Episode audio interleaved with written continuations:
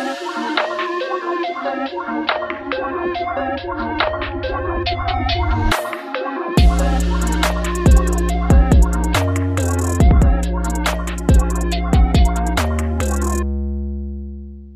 und herzlich willkommen zu Schwarz auf Gelb, Menschenrechte auf der gelben Couch, eurem Amnesty International Podcast. Mein Name ist Anna. Und ich bin Katja. Anna, in den letzten sechs Monaten haben sich im Iran umfangreiche Proteste entfacht. Das sind eigentlich die umfangreichsten Proteste seit Jahren. Menschen gehen auf die Straßen, um ihrem Unmut über die Regierung Ausdruck zu verleihen. Sie kritisieren eben vor allem diese ähm, extrem, das extrem harte Vorgehen der Regierung wegen der ähm, sittenpolizeilichen Maßnahmen, der Kleidervorschriften, der anhaltend steigenden Lebenserhaltungskosten und verleihen eben auch ihre Furcht vor Verhaftungen, ähm, die ihnen drohen wegen ihrer freien Meinungsäußerung, die sie wahrnehmen, ähm, Ausdruck. Diese Proteste sind von bemerkenswertem Mut und auch Tapferkeit geprägt, da die Regierung auf vielfältig und vor allem vielfältig brutale Weise versucht, sie niederzuschlagen. Mitunter eben auch durch den Einsatz von Gewalt und auch Folter. In dieser Auseinandersetzung haben bereits unzählige Menschen deswegen ihr Leben verloren oder sind auch inhaftiert worden. Doch trotz der Gefahren bleiben die Menschen beharrlich auf den Straßen und zeigen ihren Unmut nicht nur in Form von Protesten, sondern auch everyday in Form von zivilen Ungehorsam. Zum Beispiel setzen Frauen und Mädchen vermehrt ihre Kopftücher nicht auf oder gehen in kurzen Hosen raus, obwohl es absolut und extrem gefährlich für sie ist. Doch wie begann diese Bewegung eigentlich? Im Mittelpunkt steht der tragische Fall von Gina Massa Amini, die vielleicht noch einigen im Kopf ist. Sie ist vor circa einem Jahr, Mitte September 2022, verhaftet worden, weil sie ihr Kopftuch angeblich nicht richtig getragen hat. Und kurz nach der Verhaftung ist sie verstorben. Und vieles deutet darauf hin, dass die ähm, sogenannte Sittenpolizei im Iran eine Rolle in ihrem Tod spielt. Und das hat extrem viele Frauen und auch Männer ähm, unglaublich wütend gemacht und zu Recht. Und seither gehen sie auf die Straßen, um, um eben ihrer Wut und dem Zorn und der Verzweiflung wohl auch Ausdruck zu verleihen. Und dabei verbrennen sie symbolisch ihre Kopftücher oder schneiden sich die Haare ab. Du hast es vorher eh erwähnt. Eben um ein Zeichen zu setzen von, wir bestimmen über unseren Körper und unsere Entscheidungen selbst im Sinne von Frau, Leben, Freiheit. Mittlerweile gehen die Proteste weit über Fragen der Kleiderordnung hinaus. Es geht um das Streben nach persönlicher Freiheit und individueller Selbstbestimmung, fernab von Unterdrückung. Menschen aller Altersgruppen und auch sozialen Hintergründen beteiligen sich, seien es Männer oder Frauen, Jugendliche oder Ältere, Studierende oder Arbeiterinnen und Arbeiter. Diese Bewegung wird von einigen bereits als eine Art Revolution bezeichnet, ein mutiger Aufstand gegen die Mächtigen des Landes. Und dementsprechend hart ist auch die Reaktion der iranischen Regierung, ähm, was man vielleicht nicht ganz so oft hört, aber was auch schockierend ist, ist, dass ähm, das Internet beispielsweise im Land immer wieder abgeschaltet wird, um die Kommunikation der Protestierenden zu behindern. Und was natürlich nochmal viel schockierender ist, sind dann die direkten Giftanschläge in den Mädchenschulen, die in den letzten Wochen und Monaten verübt worden sind, von denen auch viel berichtet worden ist. Hm, da sind ja wirklich etliche Schülerinnen dann ins Krankenhaus gebracht worden auch. Und die Verantwortlichen, die hinter diesen Giftanschlägen stecken, bleiben aber im Dunkeln. Manche vermuten die Regierung hinter den Angriffen und andere extremistische Gruppen. Ganz klare Beweise fehlen aber bisher. Trotz all dem oder vielleicht auch gerade deshalb geben die Menschen im Iran nicht auf.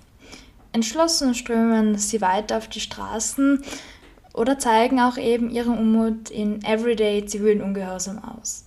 Eben in dieser Hoffnung auf eine bessere Zukunft. Und wie die aktuelle Situation im Iran gerade ist und welche Verbindungen die Moralpolizei bis nach Österreich hat, erklärt uns die bekannte Iran-Aktivistin und neue Geschäftsführerin von Amnesty International Österreich, Shura Hashimi, im Interview.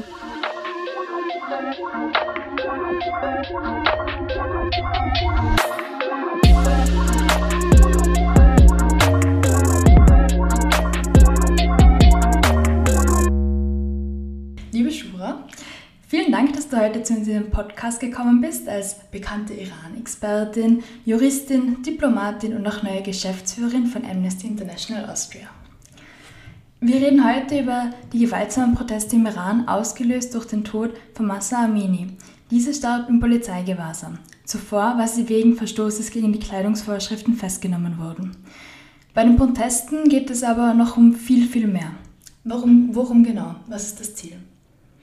Also bei den Protesten, die letztes Jahr im September im Iran begonnen haben, hat zunächst einmal tatsächlich begonnen als Proteste gegen die Ermordung einer jungen Frau, ähm, weil diese Frau ermordet wurde bzw. mitgenommen wurde von der Sittenpolizei aufgrund ihres nach hinten gerutschten Kopftuchs, war das Anfangsthema der Proteste tatsächlich äh, die Frage der Zwangsverschleierung. Frauen haben ihm auch dann ihr Kopftuch abgenommen. Da gibt es Videos, wo sie die Kopftücher verbrennen, um, um das Feuer herumtanzen. Also sehr, sehr starke, auch symbolische Proteste gegen den Zwangshijab.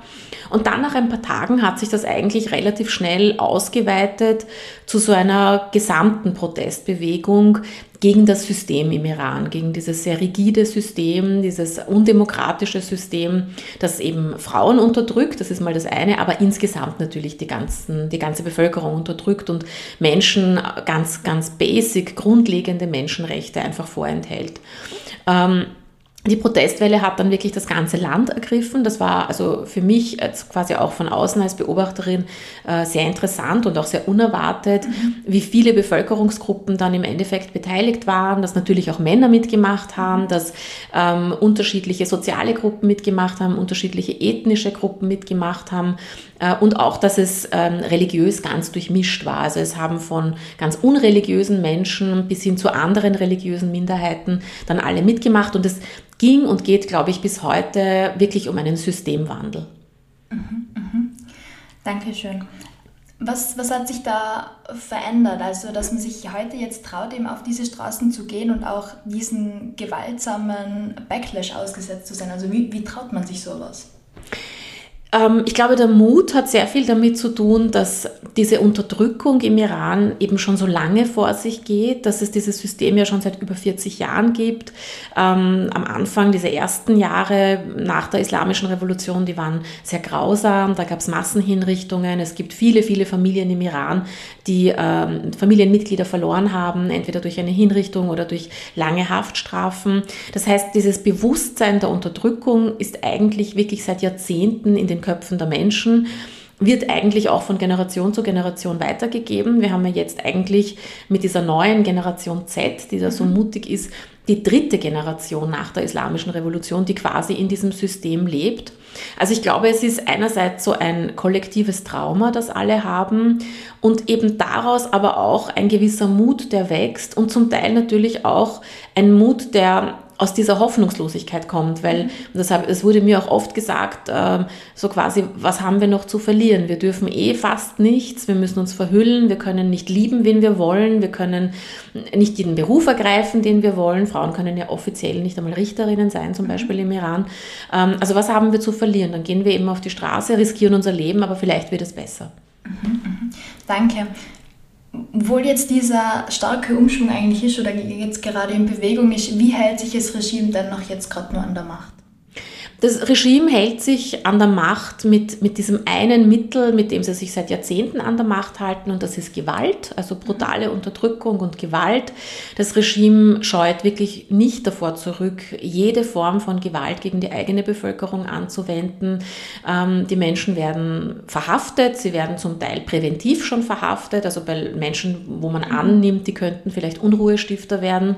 Ähm, in den Gefängnissen ist Folter an der Tagesordnung, sexuelle Gewalt ist ein Riesenthema in iranischen Gefängnissen, also Vergewaltigungen von Frauen und von Männern, von beiden Geschlechtern ähm, und Hinrichtungen natürlich. Also der Iran ist ein, ein Land mit, also gehört zu den Ländern mit der höchsten Hinrichtungszahl weltweit.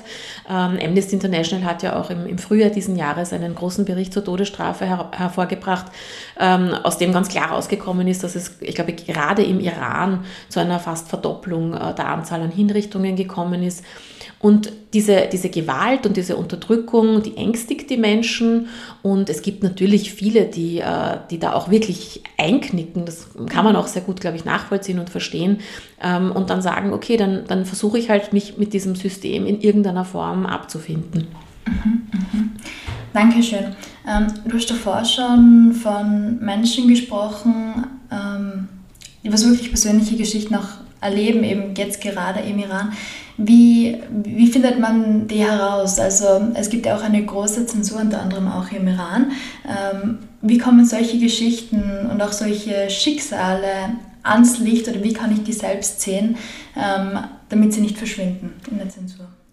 Ähm, es gibt unterschiedliche Mittel. Das eine, das, das einfachste sind natürlich persönliche Kontakte. Da tue ich mir leichter mit meinem iranischen Hintergrund und der Tatsache, dass ich die Sprache zumindest in dem, äh, auf dem Level spreche, dass ich mich verständigen kann, äh, tue ich mir natürlich leichter zu, zu Informationen zu kommen und auch zu persönlichen Geschichten zu kommen, zu Videos, zu Bildern.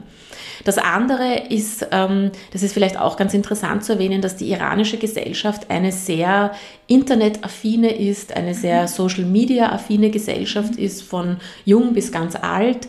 Ähm, alle sind irgendwie online, äh, teilweise rund um die Uhr hat man das Gefühl, auf verschiedensten Netzwerken. Das ist natürlich auch eine Reaktion auf diese umfassenden Verbote, auf die Netzsperren, auf die Netzdrosselung. Ähm, und die Leute versuchen das irgendwie zu umgehen mit VPN-Zugängen und sind da auch teilweise, finde ich, sehr geschickt und es, es gibt permanent Innovationen, die es den Leuten möglich macht, ins Netz zu kommen. Und über das Netz verteilt sich dann natürlich alles wirklich in Windeseile. Also ich habe das mehr als einmal erlebt, dass ähm, Berichte über ermordete Jugendliche zum Beispiel wirklich innerhalb von ein bis zwei Stunden glaube ich, im ganzen Land bekannt waren, bis in irgendwelche hintersten Dörfer irgendwo ganz abgelegen, zum Teil über WhatsApp, zum Teil ähm, über Telegram. Das ist ein, eine ganz wichtige Plattform im Iran, ähm, einerseits für persönliche Nachrichten, aber auch für Kanäle, Oppositionskanäle, die sich sehr stark auch über Telegram organisieren und Informationen weiterleiten.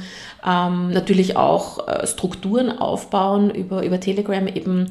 Also soziale Netzwerke sind da ganz wichtig und haben eine ganz große Bedeutung bei der Verteilung von Informationen. Mhm. Dankeschön. Diese Bilder und Videos und generell die Nachrichten bewegen ja nicht nur die Menschen im Iran, sondern auch Menschen hier und generell in ganz Europa und auf der Welt. Ähm, aber das ist nicht ungefährlich. Oder auch für die Diaspora hier in Österreich, weil der iranische Geheimdienst kann die Hände bis nach Österreich ausstrecken, oder? Absolut. Also der iranische Geheimdienst äh, ist auch hier vor Ort. Also das mhm. wissen wir auch in, also quasi persönlich mhm. in Präsenz vor Ort. Äh, der Iran hat eine unendlich große Cyberarmee. Ich glaube, alle Aktivistinnen, äh, so wie ich im letzten mhm. Jahr, haben die Erfahrung gemacht mit Einschüchterungsversuchen, mit Diffamierung, mit Hetze. Sie sind auch deutschsprachig unterwegs. Also es ist nicht mhm. nur, dass das so quasi Leute sind, die im Iran sitzen. Sie haben leider auch äh, Kontaktmenschen und, und Helfer auch äh, in Europa. Mhm. Ähm, also das haben wir alle erlebt. Ähm, es gab jetzt kürzlich auch einen Bericht des deutschen Verfassungsschutzes über die umfassende Tätigkeit der iranischen amerikanischen Geheimdienste, auch speziell in Deutschland und Österreich und wie man auch versucht wird, da, ähm, also wie man gelockt wird in irgendwelche Fallen, wo einem Links geschickt werden, die man dann anklickt und dann wird man de facto überwacht am Handy. Solche Links habe ich auch zugeschickt mhm. bekommen im, im Herbst des Öfteren. Also man, man hat es relativ schnell gemerkt, also ich habe nie was angeklickt, mhm. aber das ist mir auch passiert. Ähm, und es gibt natürlich auch, also gerade in Wien, Wien hat ja ein, ein gewisses Spionageproblem schon fast, ja. gerade in Wien ist sowieso eine gewisse, gewisses Risiko da, eine gewisse Gefahr. Ähm, weil da natürlich auch Leute vor Ort sind, die einen überwachen. Ähm, man wird eventuell beschattet, das kann ich jetzt persönlich nicht sagen. Ich, ich fühle mich mhm. wohl und sicher, aber ich weiß, dass es auch in der Diaspora in Wien viele gibt, die, die, die sich sorgen, die Angst haben. Ähm, ich weiß auch von vielen, die äh, also die Nachrichten bekommen haben über WhatsApp, ähm, wo, wo sie wirklich auch davor gewarnt wurden, nochmal zu der einen oder zu der anderen Kundgebung zu mhm. gehen. Und da wusste man auch wirklich das Datum genau und die Uhrzeit. Also sie wurden da in irgendeiner Form mhm. gesichtet. Ähm, wir haben bei den Kundgebungen ganz stark erlebt, letztes Jahr im Herbst in Wien, dass viele, viele Leute da waren, die gefilmt haben und fotografiert haben. Ähm, bei manchen, das muss das nichts geheißen haben, bei manchen war es ja offensichtlich mit einer professionellen Ausrüstung von A bis Z immer rangezoomt. Also mhm. äh, die, das Regime ist präsent. Ja. Mhm. Ähm, der österreichische Verfassungsschutz weiß darüber natürlich Bescheid und äh, wir hoffen alle, dass wir da auch in irgendeiner Form geschützt werden. Aber es ist ein Risiko, ähm, das viele von uns eingehen, auch Leute, die mit Klarnamen unterwegs sind, so wie mhm. ich. Aber ich denke mir, wenn, wenn wir alle hier im Ausland auch Angst haben und gar nichts tun, dann geht überhaupt nichts weiter. Mhm, mh. Dankeschön. Also total erschreckend. Also nur damit man sich das nochmal vor Augen führen kann, werden da also wirklich, du hast erzählt von ähm, einer Kollegin oder einem Kollegen, der was eine WhatsApp-Drohnachricht kriegt, also wirklich aufs private Handy, da hat jemand die Nummer rausgefunden und auch gewusst, wann, wo und wie du sein wirst, mit, mit absolute Drohungen. Ja, also das waren Fälle, das waren mehrere Fälle in Wien. Wir haben das sogar einmal auch in den sozialen Netzwerken dann mhm. öffentlich gemacht. Ähm, da wurden äh, über WhatsApp Nachrichten geschickt von einer iranischen äh, Telefonnummer, mhm. die aber nicht rückverfolgbar war, mhm. ähm, weil das wurde natürlich auch alles an den Verfassungsschutz gemeldet. Und in diesen Nachrichten stand dann wirklich ganz konkret, wir haben dich an dem und dem Tag vor der iranischen Botschaft gesehen, du warst äh, bei einer mhm. Demonstration, äh, sollten wir dich dort nochmal sehen, dann wird deine Familie im Iran, wird sie von uns hören, also so in die mhm, Richtung. Und das mhm. ist natürlich klar, äh, dass man, das ist halt das Mittel, mit dem man drohen kann, dass dann die Familien vor Ort entweder verhört werden oder sogar in Haft genommen werden. Mhm. Und das sind natürlich Dinge, die unglaublich ängstigen. Ähm, vor allem auch jene, die jetzt nicht so wie ich die österreichische Staatsbürgerschaft haben, sondern tatsächlich nur Mono-Iraner sind und ähm, da vielleicht auch der Botschaft zum Teil noch ausgeliefert sein könnten. Mhm, mh total erschreckend. Du hast eben jetzt schon angesprochen, dass diese Familienbindung eben noch im Iran, im Land, selbst oft als Druck- und Drohmittel eingesetzt wird. Ähm, was macht das mit den Menschen dann hier in Österreich, die was eigentlich diesen Doppeldruck ausgesetzt sind? So, du willst dich für dieses Land engagieren, damit es besser wird für dich, aber gleichzeitig hast du total Angst um deine Familie es, ich glaube, es führt dazu, und ich habe das auch jetzt doch etliche Male erlebt in den letzten zwölf Monaten, dass Leute dann auch wieder aus diesem Aktivismus aussteigen und sich entfernen und sagen, es tut uns leid, aber ich kann dieses Risiko nicht eingehen. Ich habe Geschwister im Iran, ich habe Cousins, Cousinen. Ähm, es ist normalerweise so, dass das Regime ältere Familienangehörige in Ruhe lässt. Also mhm. die Eltern werden da oft in Ruhe gelassen, aber so die, die Gleichaltrigen, ähm, die lassen sie dann eben nicht in Ruhe. Und, und meine, das ist natürlich tatsächlich ein Risiko. Und niemand möchte mit der Verantwortung oder mit dem Druck leben, Absolut. irgendwen ins Gefängnis gebracht zu haben. Ähm, also das erklärt tatsächlich, warum dann doch auch wieder sich einige entfernt haben. Es gibt aber auch Leute, die, die sagen, ich nehme das in Kauf, es, es muss mhm. was passieren. Ähm, und, und ich möchte mich auch bewusst nicht mehr ängstigen lassen. Das gibt es auch. Mhm, mh. Total spannend und total beeindruckend. Also wenn man das dann dennoch weiter verfolgen kann, es muss eine absolut schwere und schlimme Situation sein für jemanden. Ähm, dennoch geht, also die Proteste gehen weiter, auch wenn der Medientrubel doch ein wenig abgeklungen ist. Ähm, wie sieht die Lage jetzt gerade im Iran aus? Ähm, jetzt gerade sieht es so aus, dass wir einige Wochen vor diesem ersten Jahrestag sind äh, mhm. von der Ermordung von Gina Mahsa Amini. Und jetzt fokussiert sich alles schon sehr stark, habe ich das Gefühl, auf diesen Jahrestag. Das mhm. ist dann auch im Internet, da gibt es jetzt schon einen Hashtag, das ist mhm. Hashtag Mahsa Day. Ähm, also quasi alle bereiten sich darauf vor, dass es Demos gibt im Land. Ich bin gespannt, wie, wie groß die werden, wie mhm. umfassend die werden, ob wieder überall demonstriert wird. Und die Diaspora außerhalb plant eigentlich auch weltweit an diesem Tag, das ist zufällig ein Samstag, ähm, überall Demos, also mhm. wirklich in sehr, sehr vielen Städten. In Wien wird auch eine große Kundgebung stattfinden. Ähm, es ist jetzt, es wird spannend sein, ob das wieder ein neuer Auslöser wird für längere Proteste oder ob das vielleicht eine, eine einmalige so Gedenkgeschichte eher wird. Mhm. Aber ähm, ich habe das Gefühl, jetzt gerade gibt es wieder so einen neuen Push, mhm. ähm, dass sich was tut. Ähm, man sieht auch, das war, da war jetzt auch dazu, glaube ich, diese Woche sogar ein Bericht von Amnesty, ähm, zu den Schikanen, die das Regime mhm. jetzt eben quasi in, in Voraussicht auf diesen Jahrestag jetzt wieder auch, auch einsetzt. Jetzt werden wieder viele Familienangehörige von ermordeten Demonstrierenden äh, festgenommen. Es werden Gräber geschändet. Ähm, ich habe heute in der Früh gerade wieder gelesen, dass einige junge Frauen, die letztes Jahr schon im Gefängnis waren und in der Zwischenzeit freigelassen wurden, mhm. jetzt wieder verhaftet wurden. Ähm, also das Regime versucht jetzt wieder Angst zu schüren und auch zu signalisieren, wenn sowas wie letztes Jahr nochmal passiert, werden wir noch härter durchgreifen. Mhm, mhm. Danke. Ähm, das Durchgreifmittel oder eines der Durchgreifmittel ähm, ist eben diese Moral- oder auch Sittenpolizei. Ähm, diese ist angeblich zumindest kurzzeitig von den Straßen verschwunden. Mitte Juli kehrte sie wieder zurück. Hat sich da was geändert oder war sie eigentlich jemals weg? Also sie war nicht weg im Sinn von, dass sie abgeschafft wurde, mhm. weil das hieß es ja anfangs. Mhm. Das ist tatsächlich nicht passiert. Das waren leider wirklich gestreute Nachrichten vom mhm. Regime.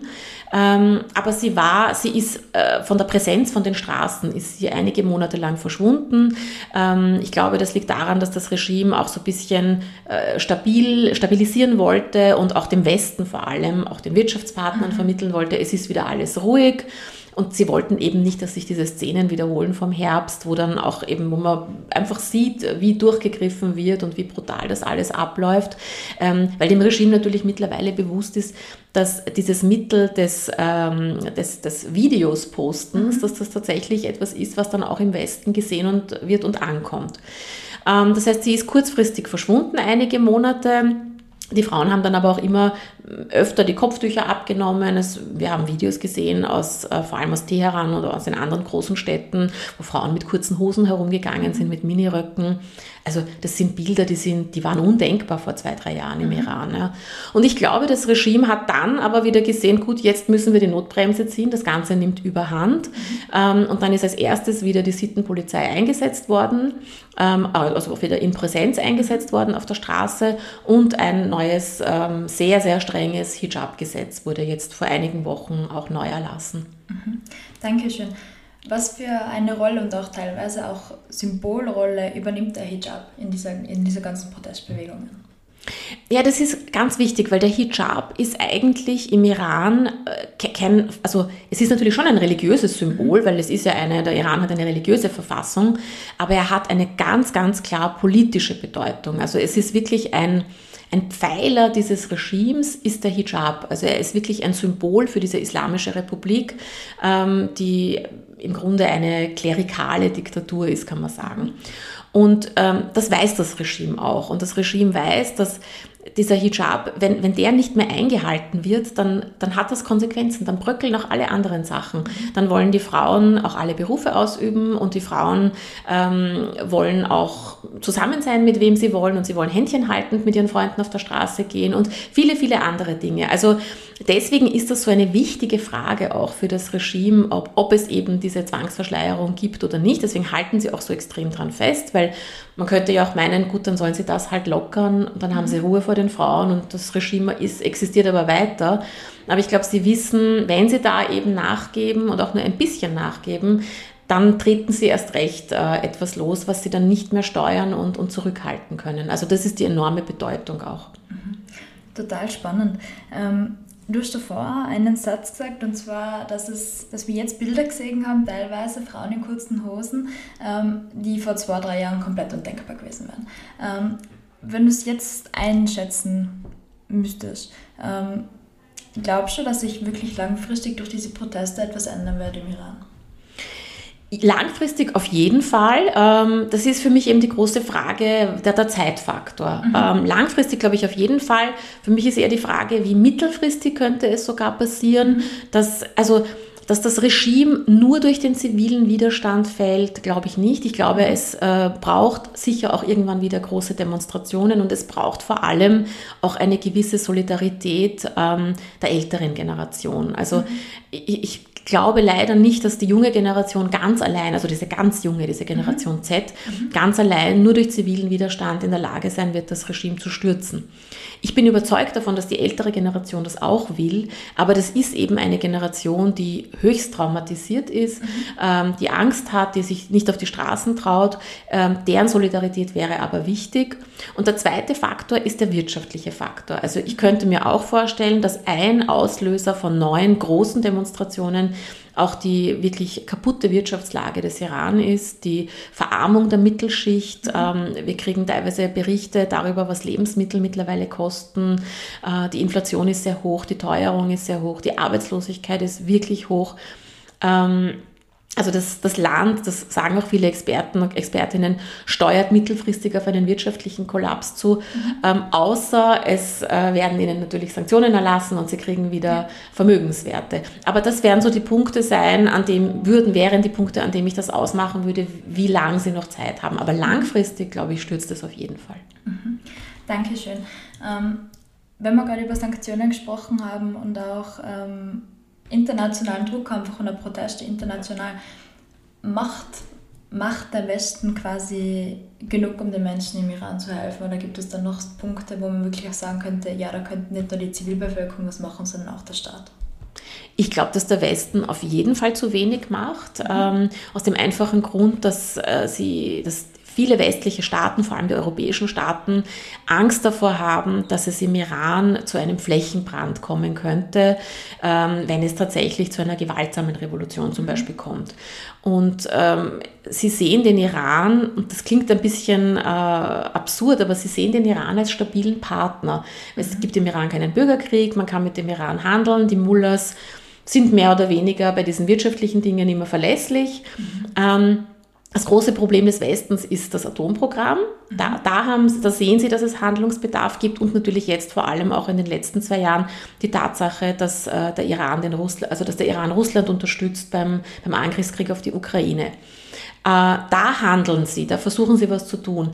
Aber beim Thema Menschenrechte, beim Thema Systemwandel und Zivilbevölkerung, da halten sie sich zurück, äh, immer eben mit dem Argument, was, wenn wir dann ein zweites Syrien haben. Ich glaube, dass das ein, ähm, ein, ein Fehlgedanke ist. Ich, ich, glaube nicht, dass es im Iran zu so einem Flächenbrand käme, weil die Bevölkerung in einem ganz großen Ausmaß dieses Regime nicht will.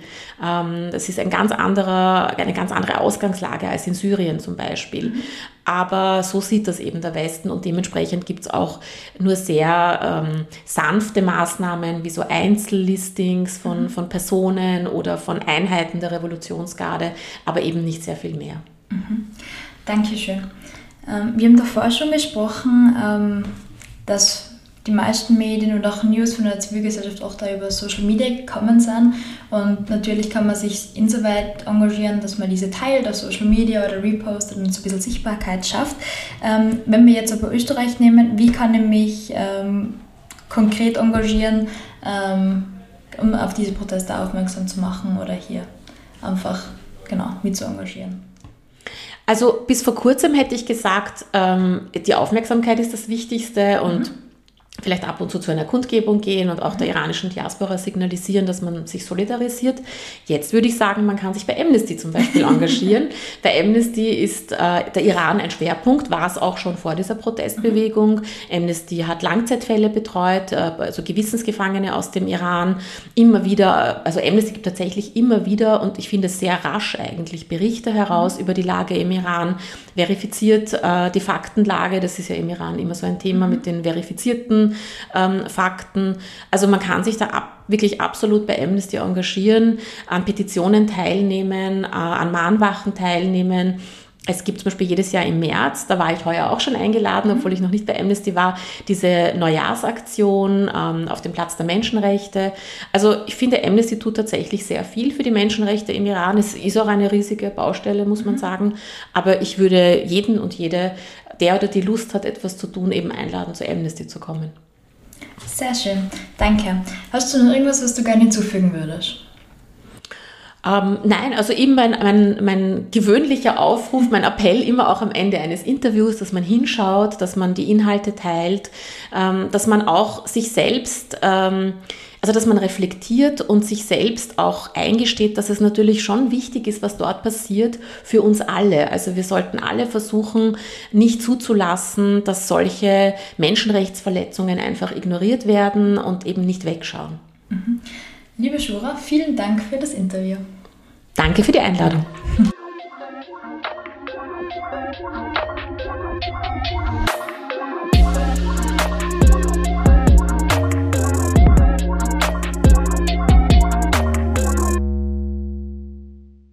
Puh, was ich total erschreckend finde, ist, dass die Hände des Regimes im Iran wirklich so enorm weit reichen, nämlich sogar bis nach Österreich.